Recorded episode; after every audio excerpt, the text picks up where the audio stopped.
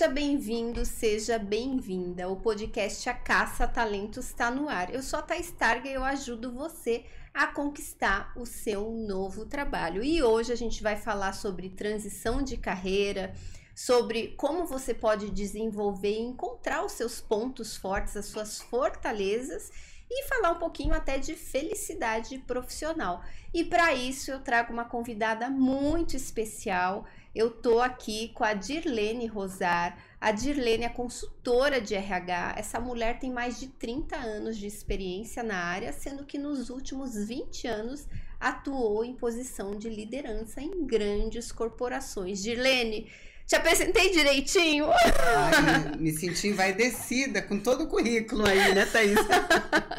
Dirlene, gratidão é, por você estar tá aqui. Faz tempo que eu queria te chamar para o podcast, você sempre agrega muito. E eu queria primeiro que você falasse um pouquinho de você, né? Quem é a Dirlene?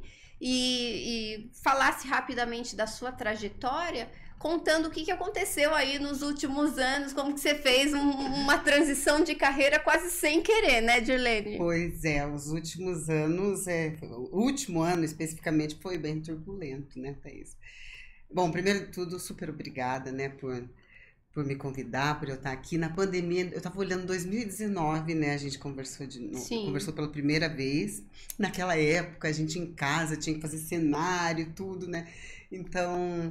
E foi muito gostosa aquela conversa e bastante coisa mudou de lá para cá. Bom, quem é a Dirlene? Em novembro desse ano, eu fiz 33 anos exclusivos na área de recursos humanos, de pessoas. É, sou uma apaixonada por pessoas, adoro cultura organizacional, adoro falar de talentos, adoro falar de, de possibilidades do ser humano. Acho que especialmente isso. E na pandemia, quando nós nos falamos, é, tinha aquela coisa do lockdown, né? E o pessoal fecharam as fábricas. Meu marido trabalhava em montadora, a gente ficou dentro de casa, recluso ali, dentro de casa. É, eu e ele tudo mais, e de repente deu um processo de alergia nele, né? Porque a, a, a tensão era tão grande que ele não suportava ficar dentro de um apartamento. Né? A gente morava num apartamento aqui em Curitiba. E nós fomos para o interior, onde toda a família dele mora, lá no interior. Eles são, vivem do agronegócio, criam gado, trabalham com morango. Jabuti é uma cidade que é, é conhecida né, como produtora nacional de morangos. E nós começamos a viver lá, né? Por conta do lockdown aqui em Curitiba e eu trabalhando no home office. E a gente começou a viver aquela vida simples, mais pacata, é, é, a qualidade de vida, sair andar de noite de bicicleta e, e, a gente foi se apaixonando por aquilo. E começamos a construir na pandemia a nossa casa lá.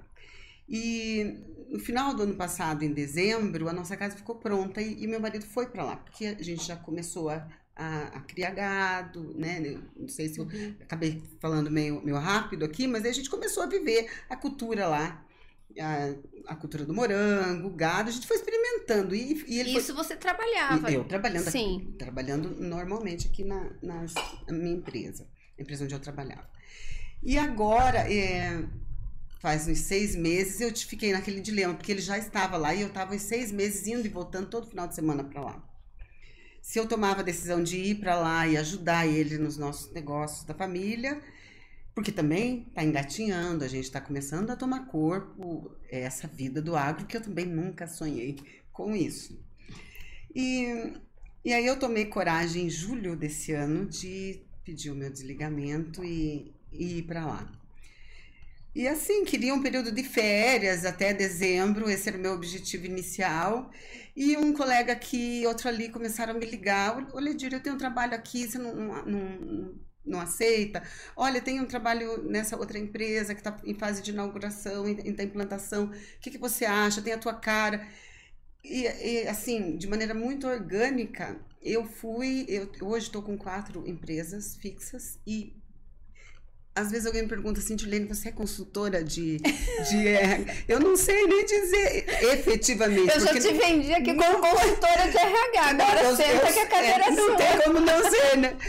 É, eu, E, e, aí eu fui é, amadurecendo essa ideia, porque esses 30 anos foram comigo lá para o interior, né? E, e que, por que não viver o que eu sempre preguei, que sim, o trabalho remoto é muito válido e efetivo.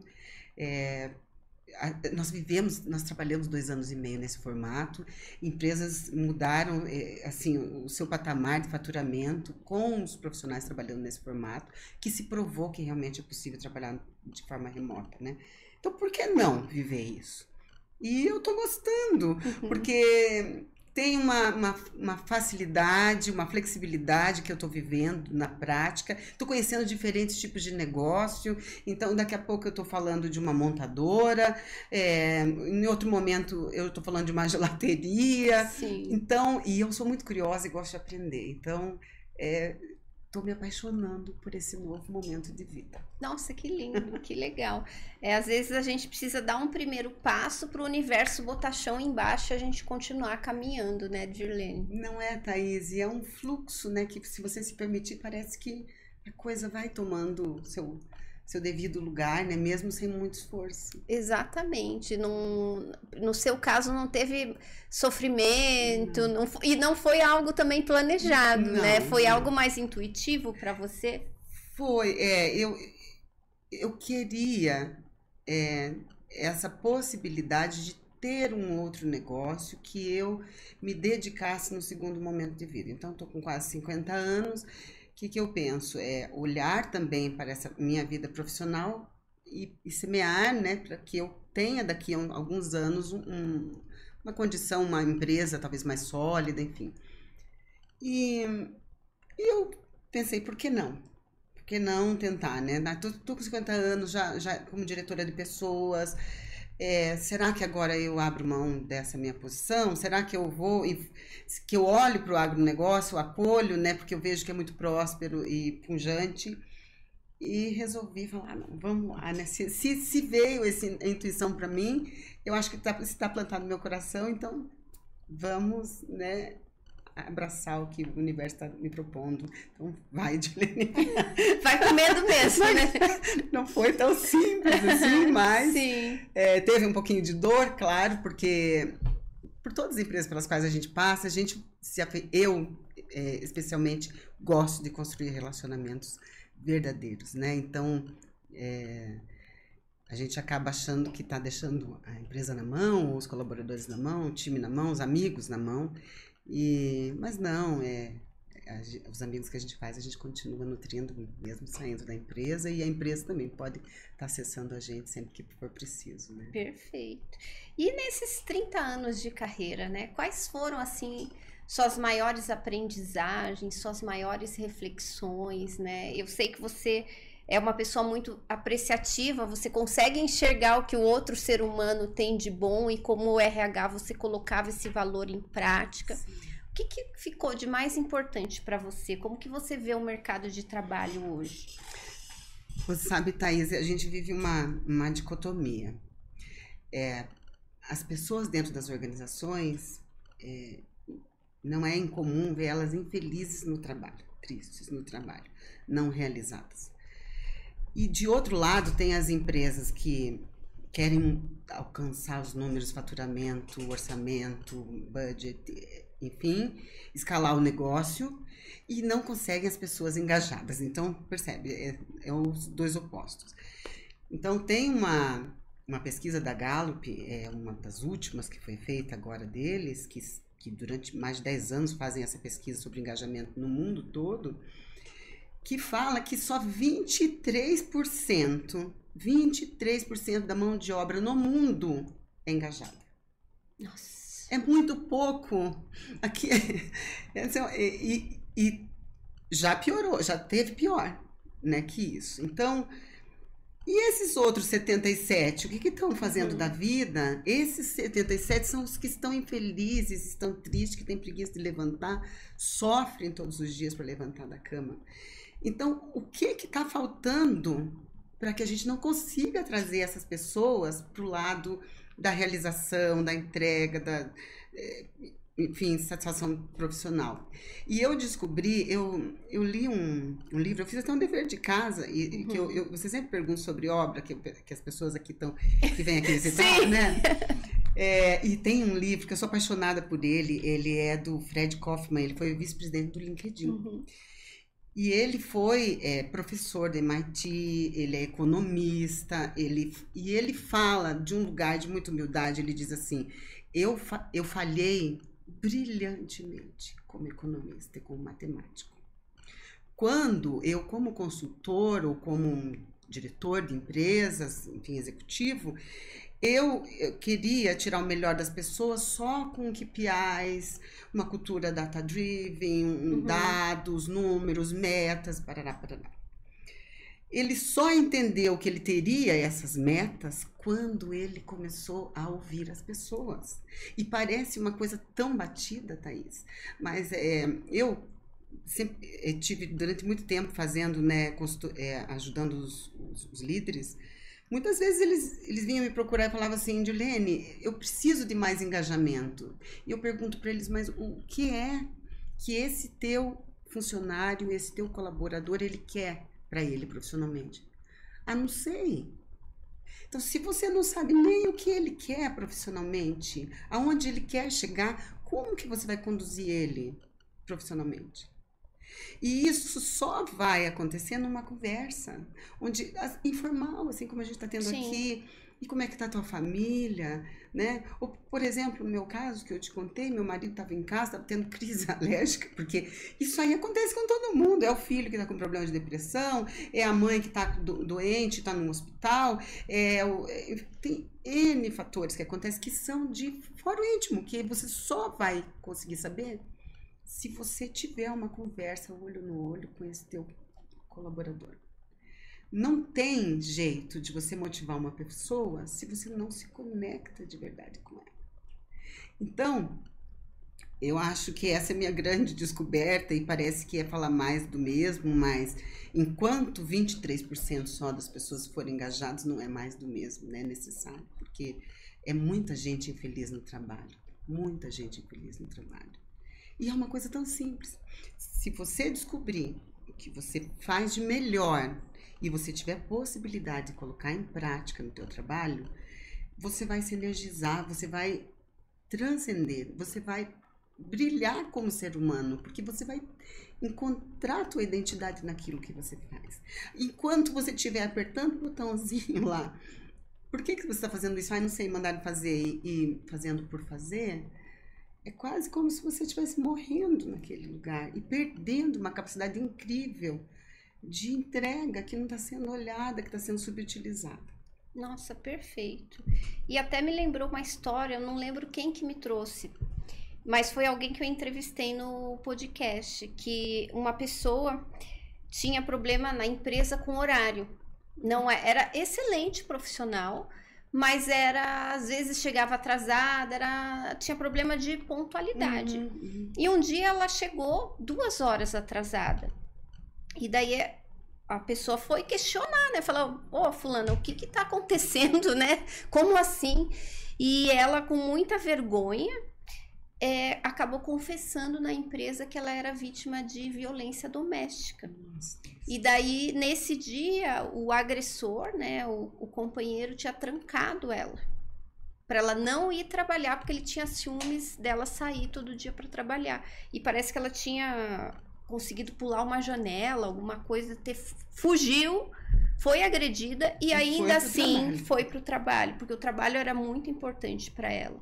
E, e, como que é, né? Provavelmente essa, essa pessoa, ela, e disse que ela não contava por, por medo, vergonha. vergonha e, e a gente, o, o líder estava julgando e na verdade era uma profissional que precisava de ajuda, ajuda. e era uma super profissional. Hum. Então isso me lembrou dessa história porque faz muito sentido. A gente nunca sabe o que está acontecendo do lado de lá.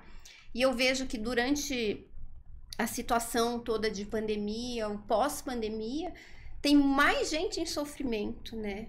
Muita gente assim transtornada com algum transtorno mental e às vezes a gente passa batido, né?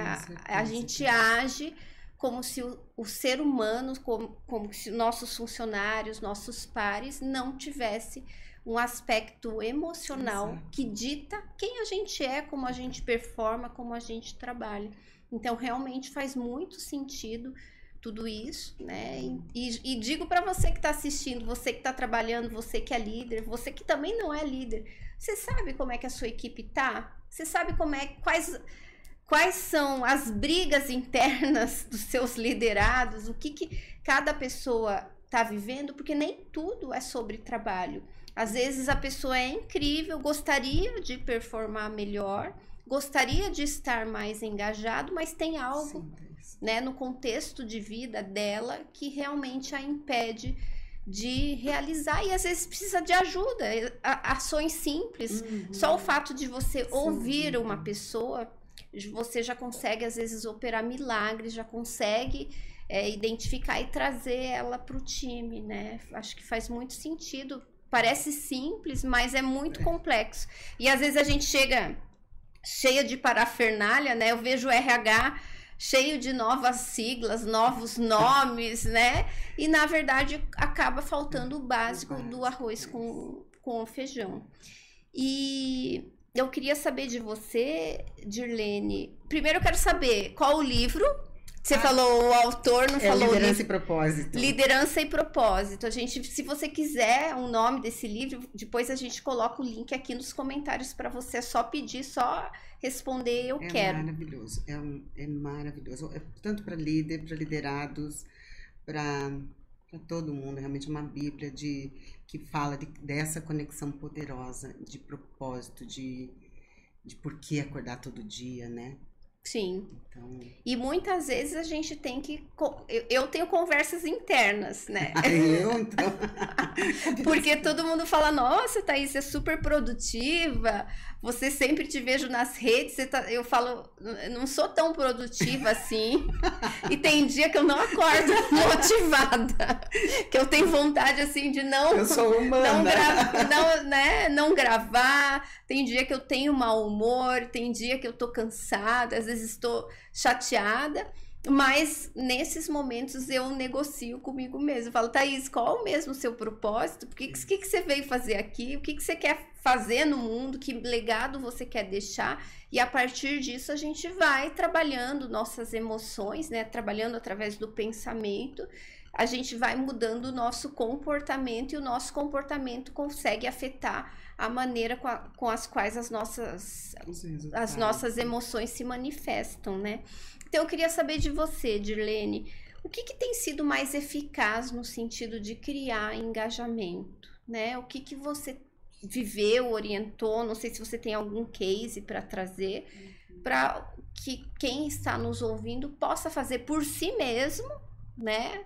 Até no sentido de conhecer a sua fortaleza e o que, que um líder pode fazer para aumentar o engajamento aí do time. Bacana, Thais, você trouxe esse caso dessa moça que sofria violência. E eu, eu tenho muitos casos, um, um que é bem, é, assim, emblemático, que era um, uma menina que era, ela amava redes sociais. Então, muitos seguidores, ela postava tudo nas redes sociais, o que ela estava fazendo, chegando no escritório, saindo do escritório, bombava a rede social dela. Um dia a gestora dela me procurou e falou assim: Dia, essa menina, o negócio dela é rede social, ela gosta da rede social, ela, ela acaba não focando no, no trabalho dela, o trabalho dela tinha que ser mais, era, era atendimento do cliente, uhum. então ela tinha que estar mais focada. E eu disse para a gestora dela, assim, mas não tem um, um, uma parte do atendimento do cliente que é feito nas redes sociais, né? Que vem as mensagens, os directs ali. Tem. E que tal se a gente experimentar ela, mover ela para fazer isso? E a menina se transformou. Então, é, é, é, é, essa velha máxima da pessoa uhum. certa no lugar uhum. certo, Thaís. Então, a pessoa estava talvez em sofrimento, fazendo um trabalho burocrático ali. E tem um outro caso também, eu tinha uma moça que era técnica de segurança do trabalho. Muito boa no que fazia, muito boa, Mas é um trabalho metódico, ela tem que respeitar as leis, as normas, as NRs, né? É um trabalho engessado, né? Não tem ela dizer, ah, hoje eu quero fazer uma NR diferente, Sim. né? É, né? É, respeito às normas, as regras, os procedimentos de segurança, coisa e tal. Mas ela era muito criativa. E eu disse para ela que ela que ela ia também somar ali, somar ao trabalho dela, né? É, a, a comunicação interna e as- a comunicação com o colaborador, aspectos de cultura. A gente brinca que até mais bonita a menina ficou. O cabelo brilhava, o rosto brilhava, porque ela, ela colocava uma força dela que, em ação, que era criatividade. Então, o professor Martin Seligman, ele estudioso né, da psicologia positiva, ele, ele ficava muito indignado porque ele pensava assim, como ele foi nomeado presidente da, da Associação de Psicologia dos Estados Unidos, ele falava, nossa, tá na hora da gente falar de, de coisas boas, aspectos bons que as pessoas têm, e não só ficar olhando para todas as doenças, porque tem né, o manual Sim. lá do CID, se a pessoa, o- todos os transtornos, tudo que, enfim, todos os tipos de doença e tudo mais. Mas o que é que as pessoas têm de bom que fortalece elas?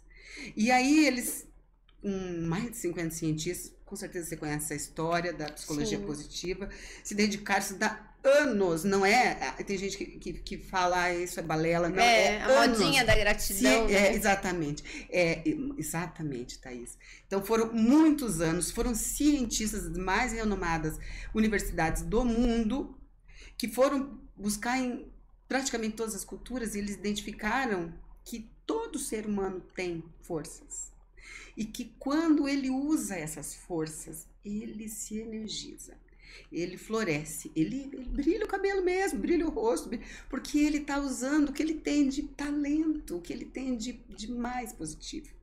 Será que as, aí vamos para os 73% lá, né? 77% que são desmotivados? Será que nós, como líderes, né, estamos olhando para aquilo que o indivíduo tem de potência ou a gente está aqui só falando que ele chega atrasado, que ele não faz nada que presta, que ele não consegue se concentrar, que ele... mas o que que essa pessoa faz de bom? Então, meu, meu recado aqui para as pessoas que se perguntam, né? Será que eu que eu estou no lugar certo? É fazer essa investigação interna. O que que eu faço de muito bom na minha vida? O que que as pessoas me reconhecem pelo que eu faço? Que as pessoas dizem para mim, Thaisa, isso você manda bem demais. Você se comunica bem demais, Thaís. Você é muito habilidosa, né, com as pessoas. Você tem. Então, essa essa pergunta que a gente tem que fazer a si mesmo, né? O que que eu eu, por exemplo, eu sou uma pessoa é, que que gosto muito de conversar. Eu tenho um- uma, é uma força essa aí. Quando a gente fala de forças de caráter, é perspectiva. Então, vem alguém e me traz um problema. Eu começo a mapear.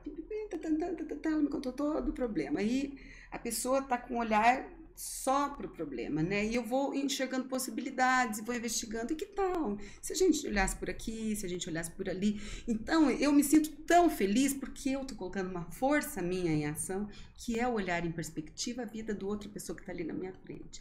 E e aí, não é assim muito incomum, as pessoas dizem assim, nossa, Dir, mas parece mágica. Agora que você falou isso, a coisa começou a andar. Não é mágica, é ciência. Às vezes é uma mudança de perspectiva, né? Simples. E muita gente que. é, eu, eu- isso tem como valor na Tetarga, carreira e recolocação, né? Um dos nossos valores é foco na solução.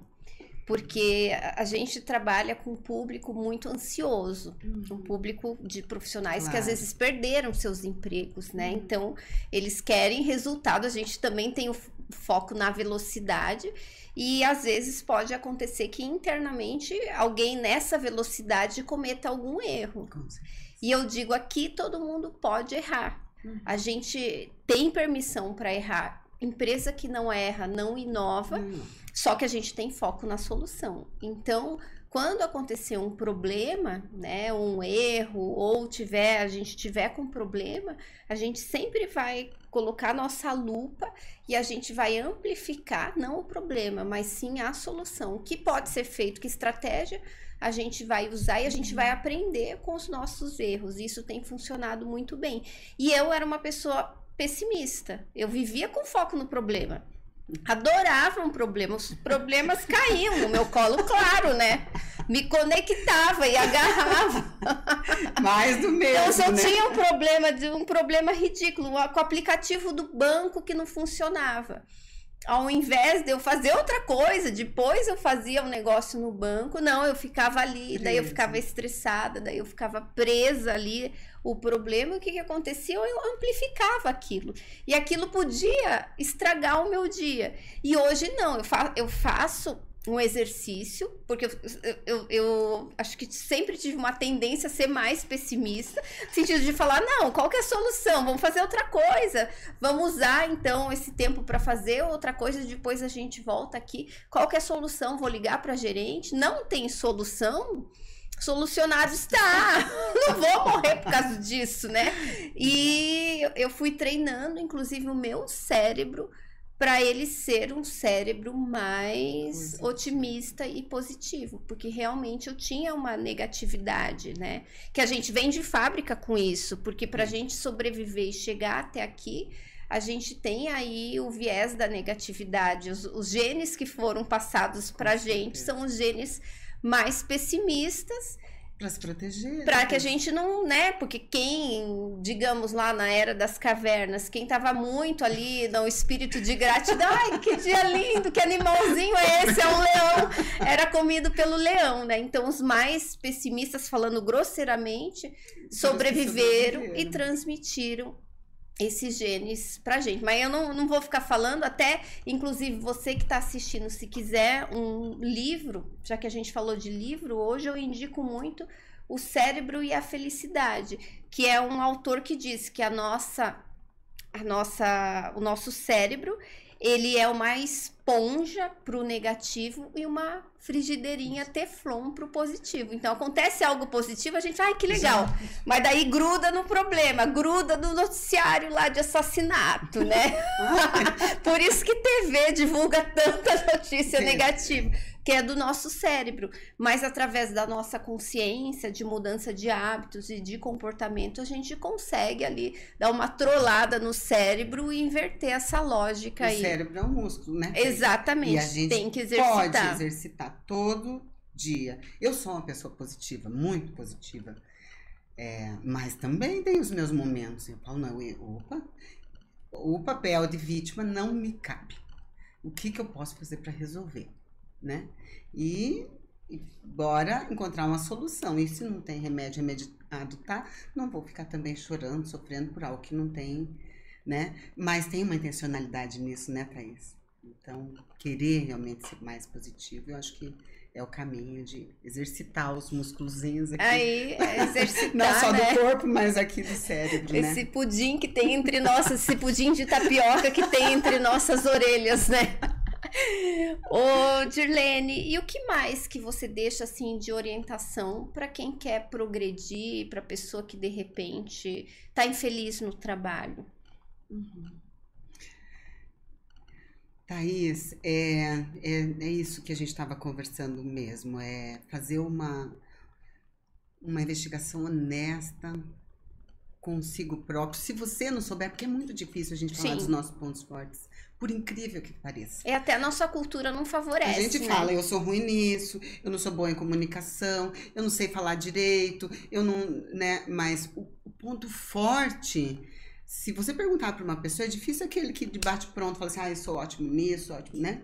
Então, é, às vezes a gente precisa pedir para os amigos, né? Para os amigos, olha, eu vou fazer uma pergunta e eu quero absoluta isenção. Não, não é para você me elogiar. Eu quero que você me diga honestamente o que que você vê de ponto positivo em mim. Sei lá, seleciona seis amigos, dez amigos.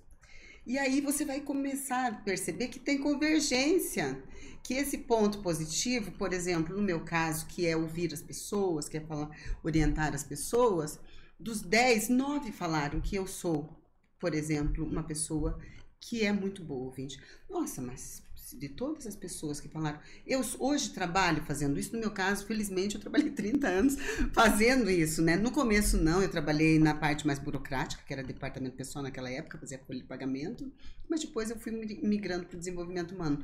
Então, mas muitos anos trabalhei fazendo exatamente o que eu gosto de fazer. Mas tem pessoas que estão muito distante daquilo que as pessoas dizem que é a potência dela. E, e façam esse exercício de identificar. Tem um, um, inventário que é feito, que é via forças de caráter. Se vocês digitarem aí na internet, vocês vão encontrar. Ele é, ele é, ele é gratuito. É um inventário longo e você pode fazer e ali vão estar as suas forças de 24 forças que você tem, que todos nós temos. Mas tem o topo que são as forças de assinatura, Thaís. E aquilo dificilmente vai mudar na tua vida. Será que eu estou no meu trabalho hoje colocando em, em ação é, essas forças de assinatura, que são as cinco primeiras lá, que é o que eu faço de melhor? Ou meu trabalho está muito chato e eu não gosto? Como que eu poderia colocar as minhas forças é, para energizar meu trabalho? Talvez você se apaixone pelo seu trabalho quando você começar a conectar a tua força com o que você faz. Porque quando a gente faz algo que não tem conexão com propósito, que não tem conexão com absolutamente nada, que você simplesmente se sente um robô, é, é, você não vai, não tem como você estar tá feliz, né? Então, meu, minha mensagem é esta, chegando no final do ano, né? É, de realmente fazer essa análise honesta, né, consigo próprio, é, será que hoje eu estou feliz no meu trabalho e eu, e eu estou usando minhas potências no meu trabalho? Né? Eu brinco sempre.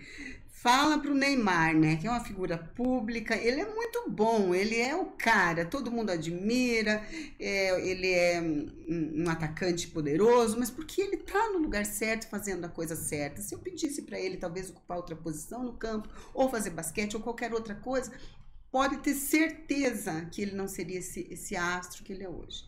Então, quando a gente reúne condições e faz o que a gente faz de melhor, a gente encontra a nossa potência, as pessoas percebem a nossa entrega.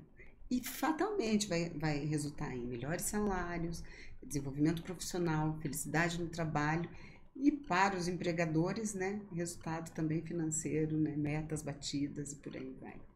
Perfeito. Nossa, incrível realmente você trouxe algo que é muito simples, mas que muitos profissionais acabam não encarando dessa forma, não trazendo dentro do seu dia a dia de trabalho. Então, parabéns pelo seu conteúdo. Desejo muito sucesso para você nessa nova empreitada, Obrigada. que surjam muitos projetos e que a gente possa trocar mais aí no ano que, que está começando. Foi um prazer ter você aqui como convidada. Se você quiser finalizar também, indicar mais um livro, fique à vontade. Aqui as palavras finais são suas, tá? Obrigada, Thais. Eu deixo essa indicação mesmo, né, do, do Fred Kaufman. E, e, esse trabalhinho de casa, de fazer esse trabalho investigativo e olhar para a sua história, é, é, um, é, uma tarefa que não é simples perguntar para as pessoas o que você, quais são os pontos que você enxerga em mim. E parece algo tão simples, mas que talvez direcione né, as tomadas de decisão para 2024, que está chegando aí, para que tenha uma vida mais plena, mais feliz, né? Que esse eu acho que a, a gente veio aqui para esse mundo para ser feliz, não para ficar trabalhando no negócio que não gosta ou que não é feliz e entregando resultados medíocres enquanto poderia entregar resultados surpreendentes. Então, fazer o deverzinho de casa e, e depois, se você, quando você publicar, me contem, gente. Conta, faz isso Ó, mesmo. Fiz o dever de casa e eu descobri que sou muito boa em, sei lá, tais e tais competências e vou buscar para 2024 me colocar nisso que eu vi que é uma potência em mim. Eu vou gostar de ouvir. Perfeito, gratidão. Gratidão você que nos acompanhou até o final. Espero você aí no nosso próximo episódio. Vou te convidar para me seguir em todas as redes sociais, todo dia um conteúdo novo para você. Um beijo e até mais. Feliz 2024. Tchau, tchau.